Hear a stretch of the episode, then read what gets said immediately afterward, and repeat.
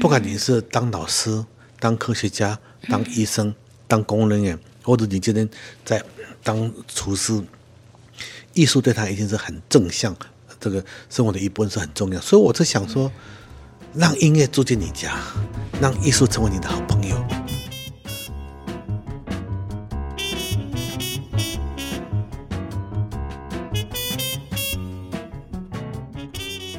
新闻光笔帮您画重点。Hello，大家好，我是 Nancy。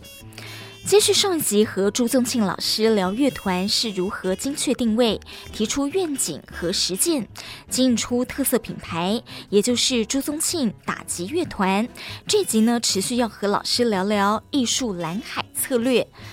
老师是如何让乐团登上三十多个国家地区？这并不是所谓很商业的行销策略，而是老师呢很热情分享，感动感染了很多人。老师的经营哲学如何？还有老师是怎么走入音乐这行，从兴趣变成了一生的职业？老师，您当初是怎么发现到您爱音乐的？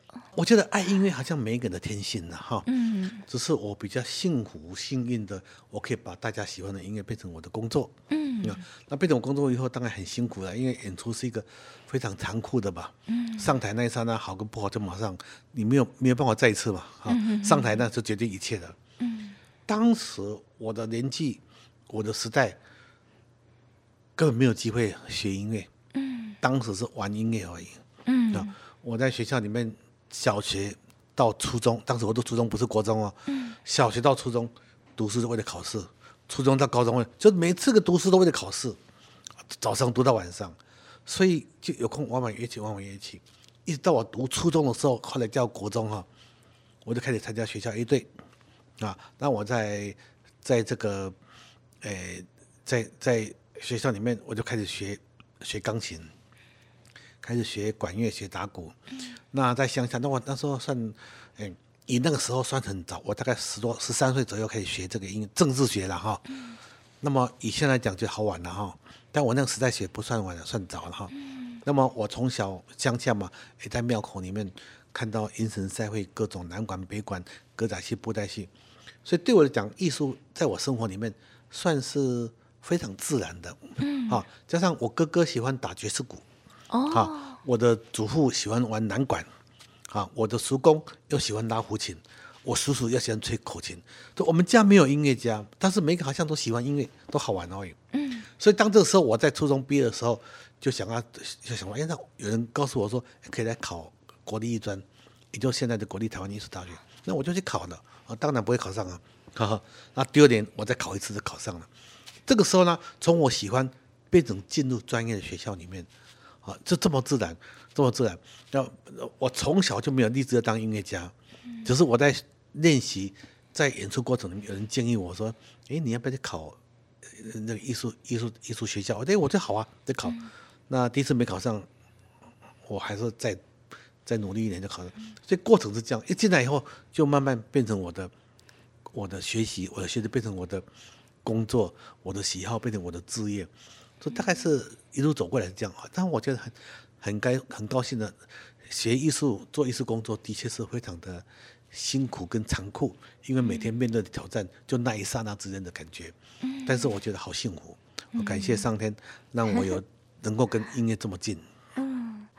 老师，可是，在您那个年代，甚至一直到现在，其实很多父母都还是觉得，呃，学音乐你这个出来有饭吃吗？那如果今天有这个这样的父母，您听到了，他在这样子对小朋友说，学音乐你只能当兴趣，对，对你还是唯有读书高，你就是认真念书，将来找一份安稳的工作，老师会怎么讲？你讲这话，讲到这句话，我都让我想到我伟大的父母哈、嗯。我在五十多年前。很小的时候，我玩音乐，我父母都没有反对我。嗯，对，我要考艺专，他们没有反对我。嗯，我心里想说，他们一定想说啊，那些以后怎么办呢？哈，嗯，但是他跟我说，我喜欢，就成全我吧。哦，啊，想起来我都觉得很感动，很感谢我父母当时为什么没有阻挡我。嗯，对，尤其我学的是打击乐，打击乐现在听起来好像很活跃啊。嗯，你五十年前你就认为是没有未来的。没有希望的，他说我为什么我父母没有阻挡我？我到现在还在想为什么。那么我能想到就是我父母爱我吧，我父母尊重我吧，我父母就是只要你开心，我父母都成全我。我在想应该是这样子的，所以这种心对我来说，我也觉得应该把我的态度用在我的孩子身上啊。同时的，在外面来讲，很多家长，很多这样的家长，当然也有很多呃很自然的对孩子焦虑的问题都有。那么我们的意思，我的意思啊，学艺术，当艺术家非常好，不当艺术家啊也不错，把艺术当成他的生活一部分，从心灵的充实，从一个人生活上的给他的很多的启示，啊，那么。不止在艺术上，在工作上，在生活上有艺术，一定对他有很大的的附加附加这个作用。我觉得让他多加值啊！不管你是当老师、当科学家、当医生、当公务人员，或者你今天在当厨师，艺术对他一定是很正向，这个生活的一部分是很重要。所以我是想说，让音乐住进你家，让艺术成为你的好朋友。你是不是当艺术家？不是我们力推啦，我们是把这样的空间、这个想法去努力。那因为我比较幸运嘛，我在四十年前回台湾，就在台北艺术大学教书，嗯所以我教书的学校的学生，他就是一个很专业的，所以基本上他是经过层层的考试上来，所以他基本上我们可以用专业训练他，所谓的体制内。但是我在外面又做体制外的。嗯，你喜欢，我就告诉你，你喜欢，我不管用演出也好，用讲座也好，用分享也好，让你音乐成为你生活的一部分。这个一项一项一项一项，那我就说，哎，可以兼顾专业跟兼顾这个业余的。那我觉得是真的是，我讲真的讲了好好多次，我觉得虽然辛苦啊哈，但觉得蛮幸福啊。嗯，辛苦跟幸福是你自己的感受了啊。好，那如果你认为辛苦，哦，好可怜的。你认为幸福好棒啊！我认为幸福，因为辛苦，我认为辛苦的背后，我是好幸福的。这中间我一相比以后，就发现我真的很愿意继续努力下去。刚讲到说，其实不管各行各业，如果你有音乐的熏陶的话，其实对自己都是好。我突然想到人文素养这件事情，是是是是，因为呃，很多人都会讲说，好，人文素养这个东西，并不是在。台湾的教育，你有一堂课就叫人文素养。那平常要怎么样来培养？对，所以呃，老师在教学这么呃差不多快四十年的这段过程当中，您应该其实已经教过各行各业的学生了吧？不只是音乐系的。我还是一样，我觉得很幸福。我我是学打击乐出身的，嗯，我教打击乐是我的一个我的。主要的专长嘛，哈，嗯，后来就慢慢的就做了创打击团、创教学系统，也开始做了行政工作，当了系主任，当了校长，嗯，也被也被被这个邀请去当了两厅院的主任、总监、嗯、董事长等等，对，所以我认为，呃，一个专长它有很多相同的地方啊，嗯，这个这个对，所以我认为，呃，不管是打击乐、唱歌、嗯，弹钢琴、拉小提琴。跳舞或是演戏，它只是一个媒介，只是一个平台。哦，它很多要传达的东西是非常多，艺术的美好，嗯，人的各种思辨，人的各种力量，透过艺术的穿透力，怎么去跟人结合，怎么去推动人，让人走往前走，让人更有力量，让人心里有依靠。这讲起来太多太多的情况，太多东西来讲。哦。所以我觉得人文修养这块是非常重要的。嗯哼哼哼。我在我很年轻的时候，很小的时候，当时只要你会演奏一点东西，你就专家了。现在会演奏的人很多啊。嗯。我就讲一个，呃，我拿我自己当例子好了。嗯。我在四十年前回台湾开的独奏会。嗯。当时台湾是顶呱呱。嗯。啊，第一个开独奏会的大街独奏会。嗯。我告诉你，四十年四十年后的今天。我演奏的曲子，现在小学生都会了。老师太谦虚了。啊，没有没有，真的，就是说，嗯，现在的曲子都时代变化，已经那么进步成那样子。嗯，对你当种当时我情况来讲说，就他们已经进步成那样子，我们应该替他高兴。嗯哼，没有我们以前那个样子，可能就没有今天这个样子。嗯，那这个过程是一步一步、一代一代的累积下来。嗯，我的意思说，如果你技术很好，嗯，那已经变成非常寻常的事情，嗯，那就是要。手跟脑要并用，嗯，手跟脑人文修养就很重要。嗯，人文素养，在我看来，它不可能一触可及的。嗯，但它必须要布局环境、学习。好，比如说在学校里面，我在学校里面就很重视开的相关的课程，比如通识课程。哦，比如说讲座课程。嗯，比如说音乐、舞蹈、戏剧以外的很多东西，跟生活有关系的。跟哲学的、跟宗教的、跟生命的、跟医学的，就很多让让他去接触，你去选。嗯。那么一样，我以前从小到大，嗯，到我去读艺专之前，嗯，我认为我所读的书都是只是为了考试而已。后来我到台北读书才发现，说我真的很没知识、没常识。我自己觉得了，嗯，我开始思考，那怎么去增长自己？我才开始想办法去找。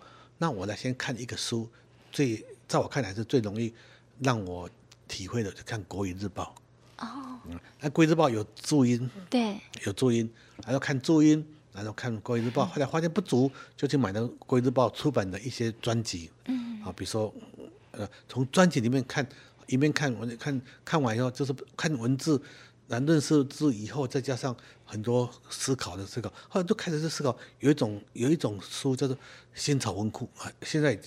但是我那个时代，就是有关于艺术也好，哲学、科学、心理学，它有很多，就那我就就啊一本一本这样买着看东西，就发现哎很有趣。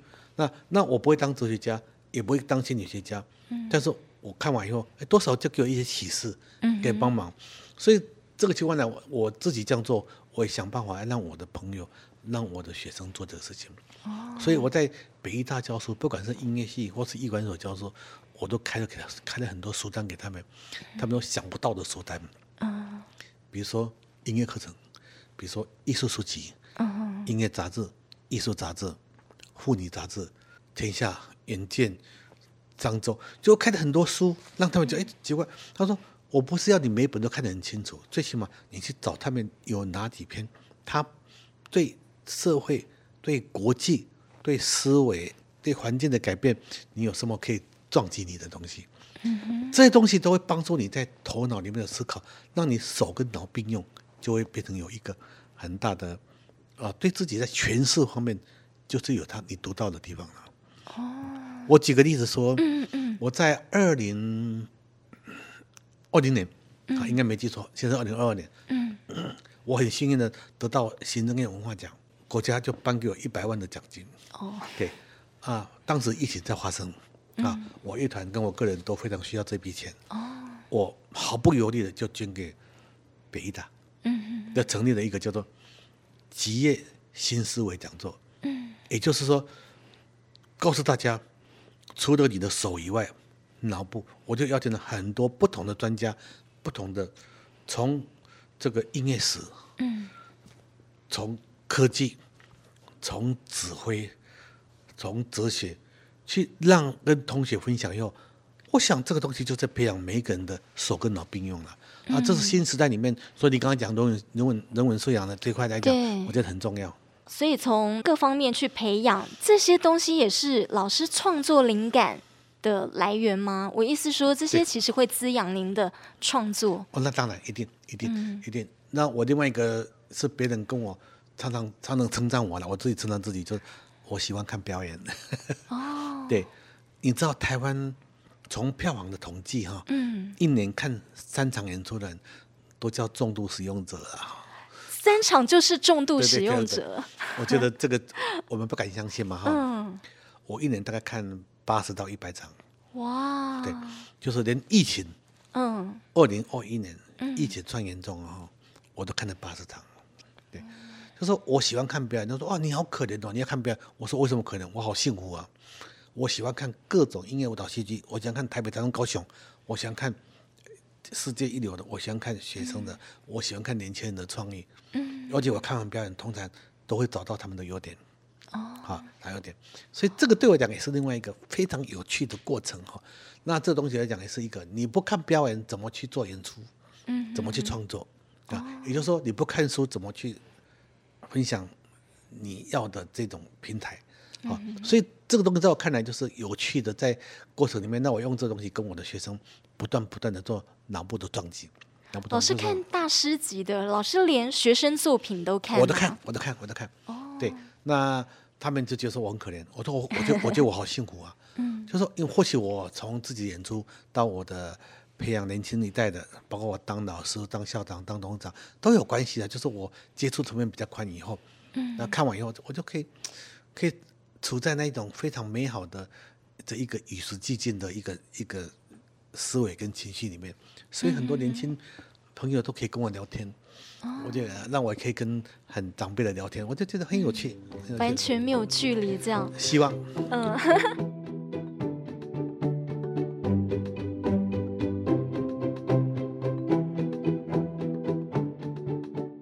老师回过头来啊，就是，嗯，其实我跟我几个朋友那时候说我要来专访您的时候，他们也是北医大毕业，但他们就说他们最好奇的就是。这听起来讲的有一点商业，然后就说老师的这个行销，老师的这个商业的方法一定很厉害，才能够让朱宗庆打击乐团能够到这么多三十几个国家哈，然后超过三千场的演出。对，老师对于商业行销这两这几个字，我他们的讲法是我我没有反对了哈，但是我觉得我的出发点可能想象不太一样。嗯。第一个有很多人讲讲讲讲，讲说我了哈，讲说我是一个很会沟通的人，哦、一个我很会行销的人。我在想说，是吗？啊，我讲故事你听一看呢、哦。好 沟通有很多种，比如说开会，嗯，比如说讨论，嗯。但是我要跟你讨论之前，我要准备好资料，怎么跟你讨论？你今天访问我，我准备很多资料，我准备的，我不是说像你问我的话题，我其实我可以讲一百遍、一千遍过了，我一样每一个都做做准备。看一遍你要东西，那比如说这是一个例子，嗯，我要上课，我上四十年了，我已经做很多课课程准备，嗯，对，一样。当我要开始去去做这个这个呃这个所谓的这个沟通的时候，嗯，第一个我要准备，我跟你沟通的时候，我准备要怎么说服你，哦，那准备说服你的背后，你要很多的论述，为什么，而不是只有大声就赢了啊，嗯，第二个。沟通，是我跟你聊天沟通的时候，发现沟通你听我讲话，因为讲话我的讲话有时候会跳来跳去的，会会会体会错错我的意思，嗯，或者是会断章取义，嗯哼，我就会再加一个东西，我再写封信给你。啊，你跟我开会的时候，我会准备很多资料，我论述我为什么这样这样做，嗯，再过来，有时候这种严肃的场面里面，喝咖啡也很有趣，喝咖啡是一个很好的沟通方式，有时候骂人也是种沟通。有时候老师不会骂人吧？我会骂人，我会骂人。骂人的时候拍桌子也是一种沟通，所以沟通的目的不是一个单向的哈。嗯哼那这个目的很简单，就是因为我是完整的。我既然是完整的，我会想办法把很多事情做好。那、uh huh. 你完整做好的时候，你就去准备。嗯、uh，huh. 好，可以再更好、更卓越。不够好，想办法追求更好。做不到，想办法累积。做的不够好，走一步算一步，累积一步。这是一个叫做叫做叫做所谓的想把它做好，里面完整的就会达到这样。所以你说我会沟通吗？我认为不会，我会骂人啊，也会拍桌子。现在不会了哈。你说行销，嗯，我就因为我想要把这些让很多人知道，你就想很多办法嘛。嗯哼，这样的努力叫做很会行销，也可以算 好。所以我想说，很很有一个一个朋友，他是做行销的人，他就在我的。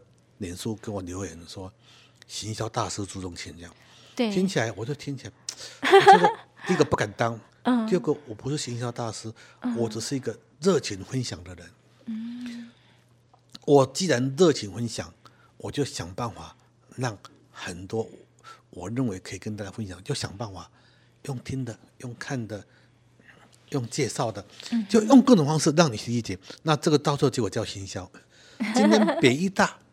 我当校长七年，对连续九年拿的卓越计划，嗯、哼或者是都是全台湾第一名，或者台湾第一名。嗯，那时候可能学生不晓得，感觉不太知道，就资源特别的多。对，对，那资源特别多的原因在哪里？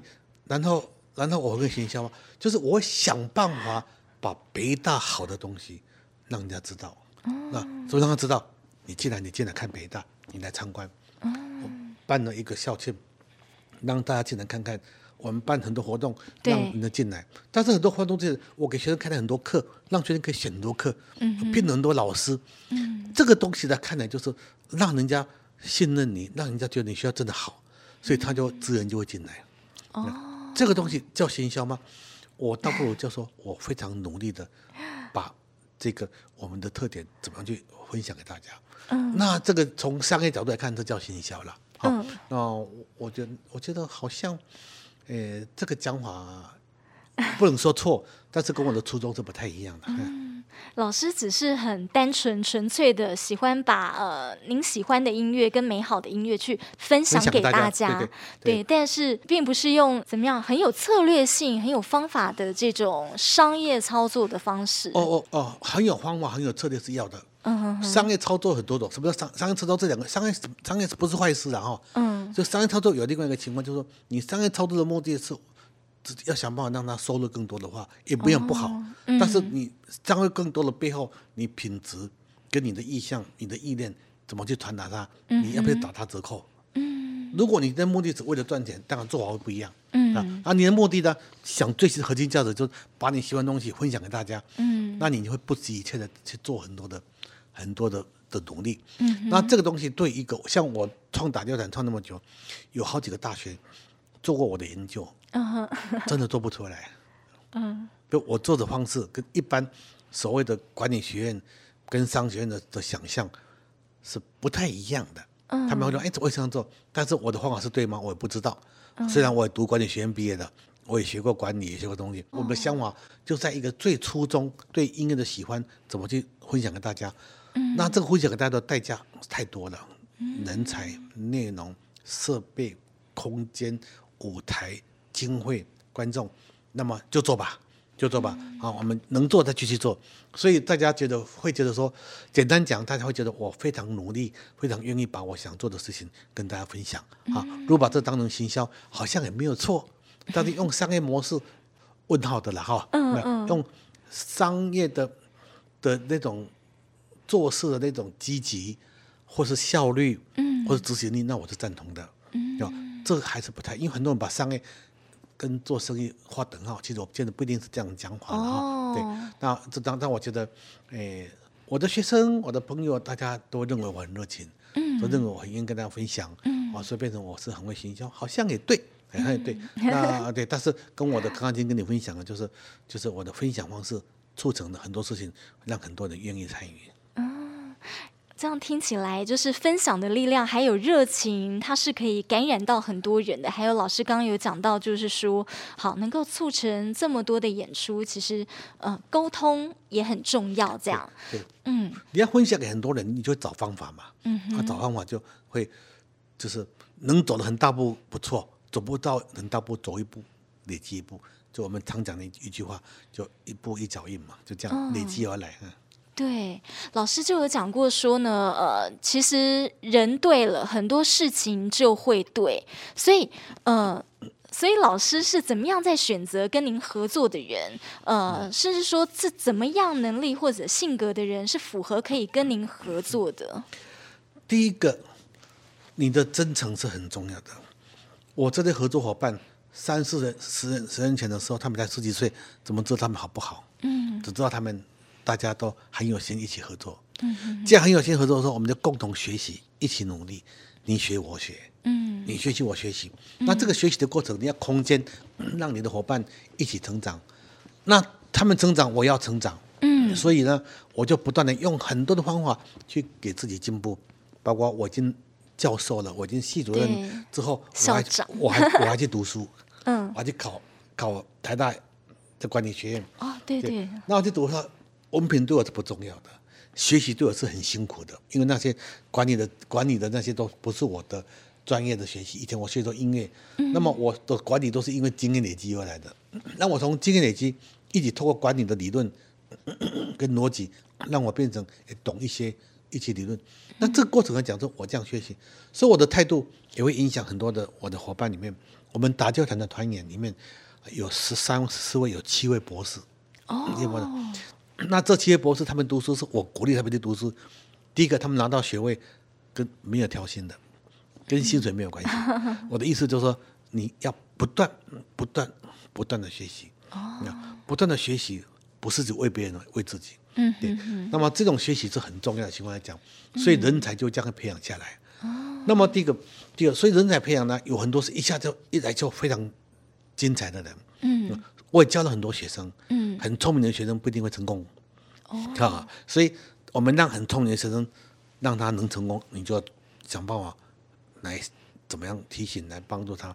嗯，不够不是非常聪明的人，他经过他努力来弥补一些些以前的不足，也会很成功的。嗯哼哼，因为这样的结果，你就会有持续效应，就很多优秀人就聚在一起。嗯嗯，那这样，所以这东西说自己的培养、自己的真诚，跟很多的持续效应，会把很多优秀人聚在一起，就可以做很多事情。嗯，所以有时候我们啊，怎么那么多那么多好的节目会出现？哦，对，这人哦，那就是因为你有一些经验、努力以后，很多就持持续，当你大家愿意一起共同工作。我也很开心，我做的很多节目都是把很多优秀聚在一起。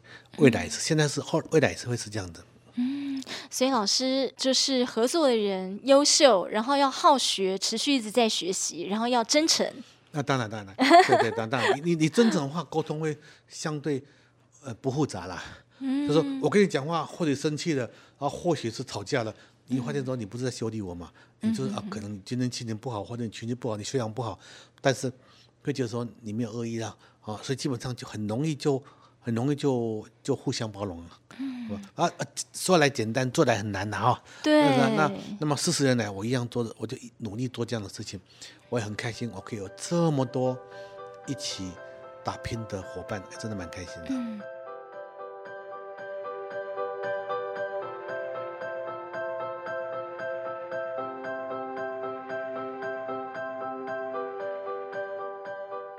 现在大家看到，真的都是老师带乐团非常成功的一面。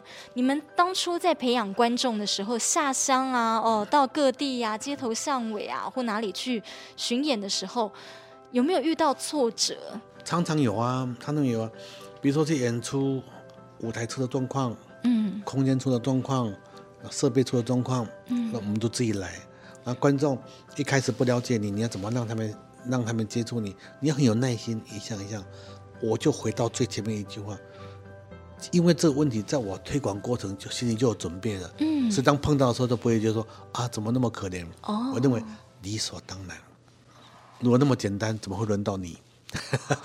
所以这时候我认为碰到所有的困难，对我来说都是理所当然，所以这个时候你就会有耐心去面对。嗯，加上我在四十年前回台湾的时候，我就做了一件事情，当时很多人都认为我怎么会怪怪的，嗯。我当时就做了十五年计划，嗯，他说哇，你做十五年会太久，嗯，我说现在我在做第三个十五年，已经快要进入第四个十五年了。哦，你说当我做十五年计划的时候，我就分成近程十五年、中程五年、长程五年啊。那么长程这五年上，那那每年在做，每年在做修正，然后每天会做一些反省。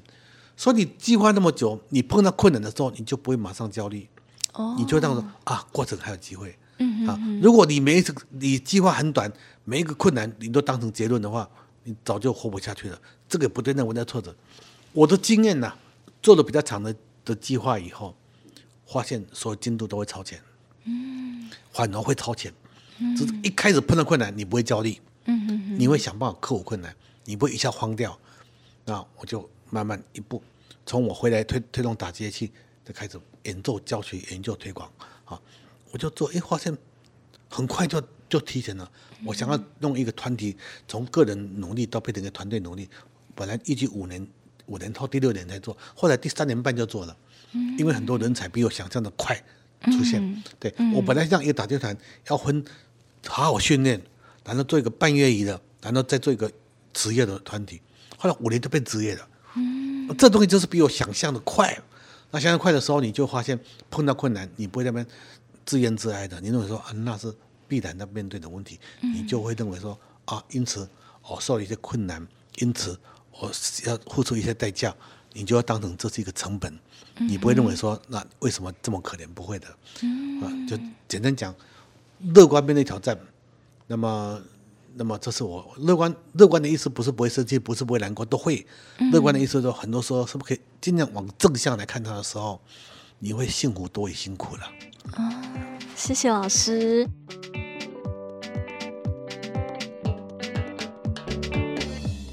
其其实我们乐团已经顶尖了。我看到二零二三年的演出是叫《木兰》，木兰。然后我看里头的像是呃导演李小平、音乐创作洪千惠，还有舞台设计王孟超，也就是现在台北这边的这个执行总监。对对对，然后灯光设计啊，呃多媒体服装，这所有这等等。全部都是顶尖的人在合作，是是是，这些人都是我们长期合作的伙伴哈。嗯，呃，我也很开心，也很感谢 能够有这么多优秀人一起合作。我们这我们的合作伙伴很多，这是一部分的哈。嗯，我们有呃资深的，有年轻的，像林炳豪就很年轻啊。嗯，好，那像那那王孟超是我们三十几年前就合作的。嗯，还还有还有王义胜。嗯，啊，李小平当然我们很久，我们从以前。在做高雄试映开始，嗯，所以我们东西这些人，我也是很幸运，上天给我这样的一个机会，让我可以这么多人可以可以结合在一起。那么这就属于磁吸效应了。当你有想法的时候，很多人想法会相同，以后就会一起合作。嗯，这只是其中之一，我们还有很多活动。也这批人大概是多数都是我们像像灯光车客签，哇，这是我们长期合作的情况。所以从这个这几个人下来。好，我们就每每一年每做很多的新的想象就出现了，嗯，我觉得很有趣的。老师，那要不要就介绍一下？我们木兰呢？嗯，这是我们的吉乐剧场啊。我们从二零一零年，二零一零年第一次做吉乐木兰，来接木兰，就用木兰的故事，但是可能从打击来做演出。我们二零一零年做的时候，我们自己觉得，哎，好像蛮蛮受瞩目，嗯哼，不过我个人不满意，不满意，所以我跟李小平导演。跟洪千惠老师就是作曲家，嗯、我们三个就开始讲。我跟他们讲说，我想重新再来一遍，嗯、所以我们二零一三年就开始做了一个全新版的木兰。哦，简单讲说，打击乐跟京剧合在一起，对，任何东西跟打击乐没有关系，我们就去除掉，就打击乐分量很重。哦，京剧、的特色加进来，我们演出人员有二十三位，里面只有三位是京剧演员，嗯哼，二十位都是打击乐团员，所以你可以像把肢体。对，把啊、呃、这个这个身段，对，把打击乐，把唱腔，嗯哼，化为音乐在处理。嗯，你可以看到，到底是乐器还是道具，你分不清楚。嗯、台上的演出者到底是京剧演员还是打打击乐团演员，你也分不清楚。嗯，简单讲，它已经融合在一起。嗯嗯嗯，深度融合以后，这个展现里面就是有很棒的木兰的故事。木兰有两个木兰。一个叫京剧木兰，嗯，一个叫吉乐木兰，一个是京剧木兰，就是演京剧的那朱朱安利啦、黄以玲啊，都是很棒的那个。然后这个这个吉乐木兰就吴佩卿跟戴涵之两个，他们就用打击乐也用木兰来演化、来展现、来诠释这个京剧木兰的内心的声音。之间的互动是非常多的，非常好听好看。那么我们认为它是一个比较成熟的集乐剧场，《代入从军》只是大家了解的故事，它只是一个起头而已。实际上在诠释一个人木兰他内心的，他有亲情，他有友情，啊，他那个感情也好，家人也好，家也好，那个是蛮感人、蛮动人的情况，所以是非常有趣的这个过程来讲，那真的非常好看啊。我们到这个到这个莫斯科，嗯啊。到中国大陆，uh huh. 我们演出很多次，非常受到瞩目哈，因为它是一个真的是非常好听又好看。那么在二月将会在台北、台中、高雄演出。嗯，老师，呃，乐团这边呢、啊、一直在做实验，然后一直在做很多跨界或者是呃跨域的合作。您对乐团，我们最后请教您有什么样的期许，跟对您自己？打击团三十七年是满三十七年，一月就。进入第三十八年了哈，哦、okay. 那么打击团的演出，我们啊讲真话，三十四个国家，三千多场演出，嗯，然后这么多作品，我觉得经验算很丰富。我们更在意的怎么更精进，嗯哼，好的更好，嗯，好，然后怎么更宽广，嗯，更深入，从一个艺术角度的无限可能的追求，嗯，从观众的培养，从音乐。展现方式的一个多元，嗯哼，怎么跟社会连接，这都是我们。我我当我得到国家文艺奖的时候，嗯、那时候是以比较是比较是以艺术角度来来切入，那时候对我很大的鼓励。我得到行政院文化奖的时候，我就认为它不是只有文化艺术，它跟社会是连接的。嗯，所以我怎么样把打击乐好再更好，国内到国外那种更来更精致更好，那么更精湛更多元，那么更宽更广更深入以后，我想怎么样在服务社会也是我想做的事情，让打击乐啊教育也好，啊生活分享也好，或作为各行各业的价值也好，可以做的事情太多，我们全力以赴。跟社会连接是除了服务社会，比如说打击乐，透过打击乐，它跟科技，从科技的人、嗯、科技的创新、创新，我们能力很有限，嗯，但是总是把这个可能性提供出去，嗯，我们跟社区，嗯，跟农业，跟医学，哦，啊，跟文化交流，就你跟各行各业，我比如说我碰到很一些医生，嗯，他。对音乐的了解以后，他在做医疗上的设备、医疗上的医治，在看病，他都觉得对他，比如说对生命的了解、对我的判断、对事情判断，在看病人的时候，他更能够跟病人之间的互动。哦，这个东西看起来是蛮抽象，是蛮具体的。嗯，比如说他是一个很棒的厨师。嗯，他因为学音乐，所以他对食材的的选择，嗯，对摆盘的选择，嗯，对材料的制作，以及对展现出来给这个这个呃客人的使用，这跟音乐都有很大的互相关系。嗯，那么看起来是有点抽象，实际上是蛮具体的。嗯嗯。所以音乐艺术它不是在殿堂里面，只在舞台上，不是。舞台是很重要。嗯。我们也常常到医院演出，我们常到养老院演出，我们也到这个这一个这个各个不同的领域里面，财务部门、法律部门。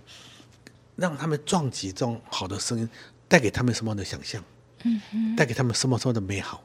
嗯啊，这个都是互相帮助的。你今天拿到一个手机，你看到他手机就哎，它很好用，还是它很美丽？